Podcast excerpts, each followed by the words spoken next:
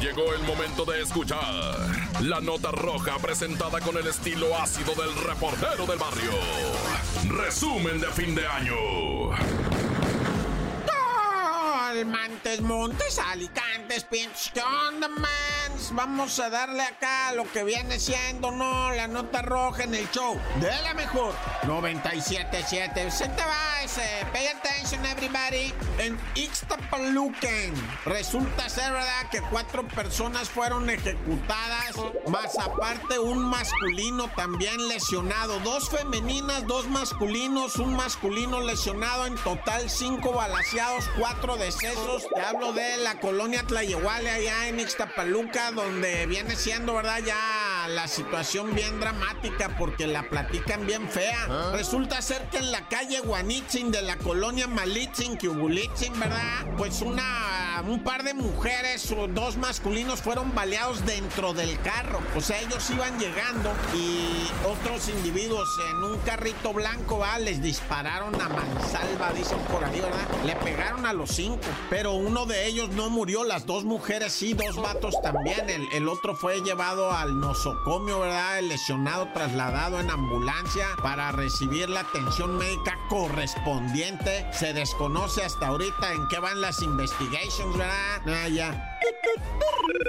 Y bueno, fíjate, de repente lo que captan las cámaras de seguridad, ¿verdad? Tú dices, no, pues voy a poner aquí una camarita para ver qué pasa en la cuadra. Ah, lo que pasa en la cuadra. Una vecina salió a cuchillar a la otra, a la otra vecina. Hasta se echa a correr una de las vecinas para meterse para dentro de su casa y la otra la alcanza y tres veces le deja ir el cuchillo en los costados. Y la señora nomás así se... o sea, qué valor de mujer, no, no se pandió, se quedó de pie, ¿verdad? Y ya detuvieron a la vecina, que por un pleito de, de, pues, de vecinas, ¿verdad? Fíjate que siempre ha habido ese, esa voz de alerta, siempre hay que estar de amigo del vecino porque la neta, o sea, es mil veces mejor ser amigo del vecino, pero cuando eres enemigo del vecino, no, no, o sea, olvídate, te das unos agarrones, no se acaban nunca, padre, o sea, hay que andar a las vivas, mejor búsquenle la manera de que todo vaya en paz, porque entre vecinos sí nace un odio muy raro, ¿eh? te lo digo yo que tengo años dando notas rojas de vecinos enojados, Naya, corta. Llegó el momento de escuchar la nota roja presentada con el estilo ácido del reportero del barrio. Resumen de fin de año.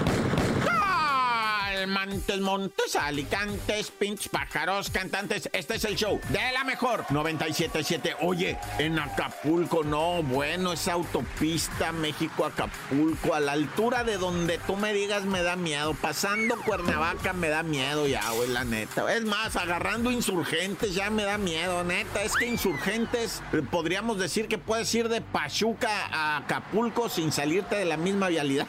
o sea, agarras indios, vienes de Pachuca, indios verdes Insurgentes, sales por arriba, va de la carretera Cuernamú y después Acapulquito. No, ya. Bueno, es que neta ya en Insurgentes da miedo. O sea, la ah. carretera está del Sol. Hubo un incidente eh, con unos chamaquitos, ¿verdad? No en la carretera del Sol, pero en una carretera Acapulco, ¿va? De Cihuatanejo. Eh, es por otro lado, pero como haya sido, güey, secuestraron un camión de chamaquitos, güey, de futbolistas, niños que iban a participar en el deporte y que los agarran ahí en Acapulco y que les queman el camión. Afortunadamente los bajaron del autobús y pues quemaron 11 unidades, entre ellas el camión de los chamaquitos. ¿Te imaginas qué horror? Iba yo a decir, pues no pasó nada, ¿va?